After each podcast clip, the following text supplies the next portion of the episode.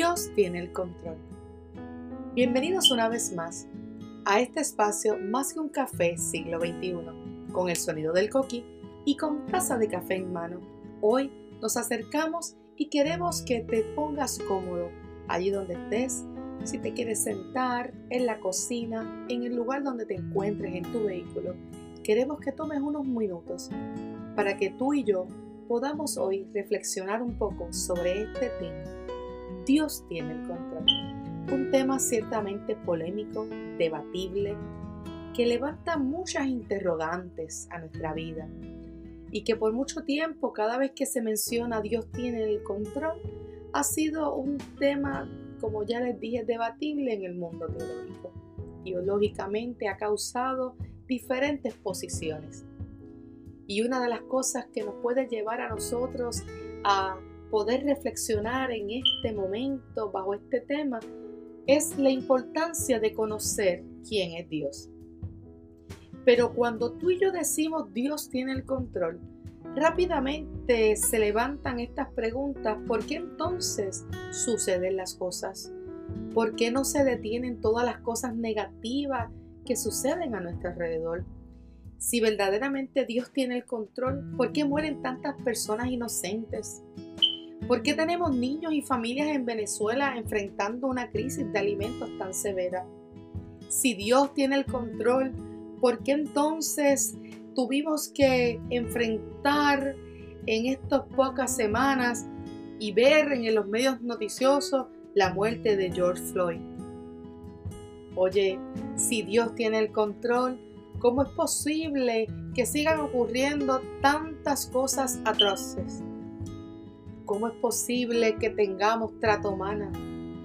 ¿Cómo es posible que sigan inocentes sufriendo de violencia, no tan solo eh, física, sino abuso sexual y diferentes tipos de abusos emocionales que existen en personas inocentes? Si Dios tiene el control, ¿por qué hay tantas personas enfermas? Si Dios tiene el control, ¿por qué? ¿Por qué? ¿Por qué? Serían todas las preguntas y podríamos seguir mencionando tantas cosas que podríamos preguntar. Pero, y podríamos decir si Dios tiene el control. Realmente es lo primero que pasa por nuestra mente todas estas cosas que acabamos de mencionar y muchas más que no hemos dicho. Sin embargo, Dios está consciente de todas estas cosas hasta antes que sucedan. Él conoce todo. Conoce también nuestros pensamientos. ¡Wow! Dios conoce nuestros pensamientos. Dios conoce todas estas cosas.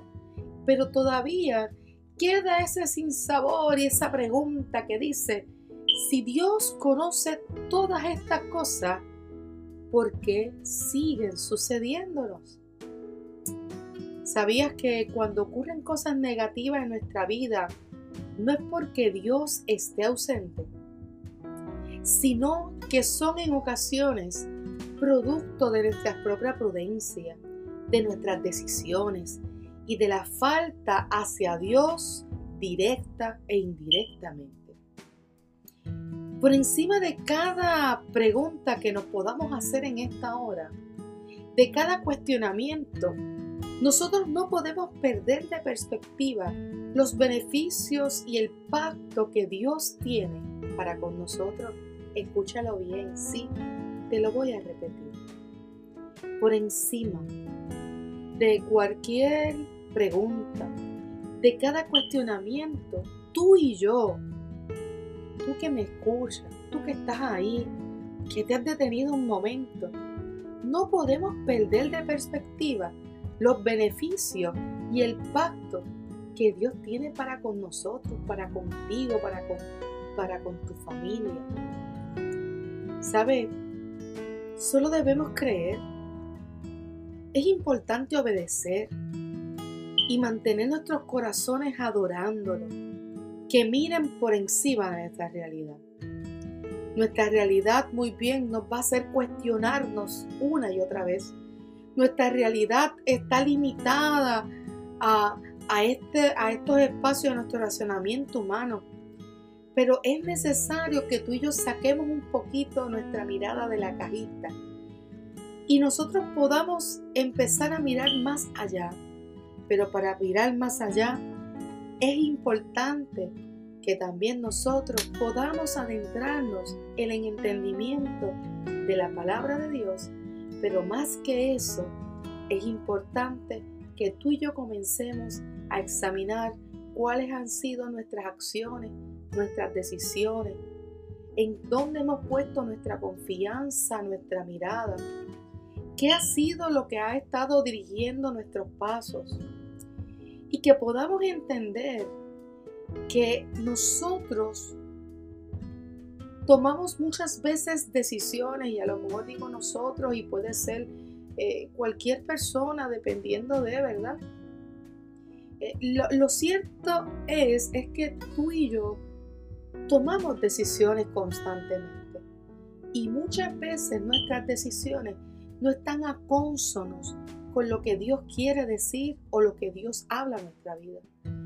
Y esas decisiones tienen consecuencias y en ocasiones son consecuencias positivas, pero en otras son consecuencias negativas.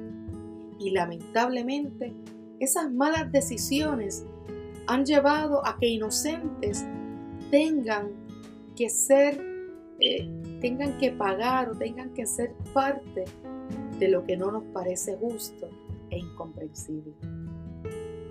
Es aquello que uno dice, todos justos por pecadores. Y entonces eso va creciendo. Eso no es de la noche a la mañana. Y lamentablemente siempre tenemos inocentes pagando las consecuencias de las malas acciones de otros.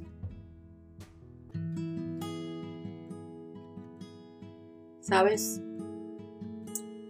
Ante cualquier situación que podamos estar enfrentando y viviendo y que nosotros no podamos entender, hay un llamado de parte de Dios para nuestra vida. ¿Qué es lo único que realmente podemos hacer para nosotros poder mantenernos firmes creyendo por encima de lo que vemos? Sí, quiero hacer un paréntesis y sí, antes que me digan, pero todo el tiempo vamos a aceptar. Hay tiempo para todo. El tiempo de Dios es perfecto. En ocasiones nos va a tocar denunciar aquello que está mal. Pero en ocasiones solamente nos va a quedar confiar en un Dios que tiene el control y que de aquello que no podemos entender y nos parece incomprensible e injusto, algo bueno Dios va a sacar. ¿O no te has percatado que en ocasiones tenemos pérdidas de familiares muy queridos y estamos sumergidos en dolor?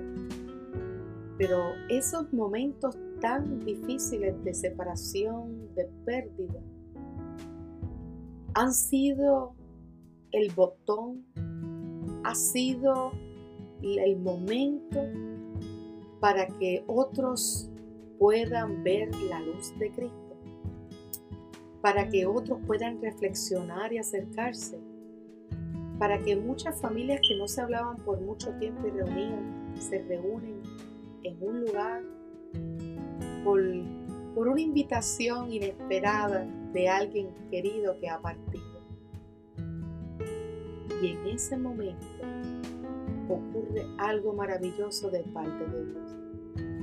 Y eso me dice a mí que por encima de mi realidad, Dios sigue teniendo control y planes perfectos para glorificar su nombre. Pero yo no quiero debatir contigo hoy este mundo. Yo solamente quiero decirte que adoremos porque suyo es todo la gloria y la honra es para el Dios que cuida de nosotros, aún en medio de cada situación difícil.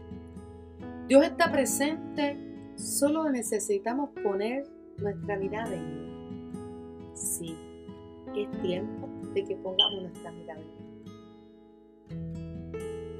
Es momento de levantar nuestra mirada es momento de confiar y dejar de ver nuestro entorno para poder ver lo que Dios está mostrándonos.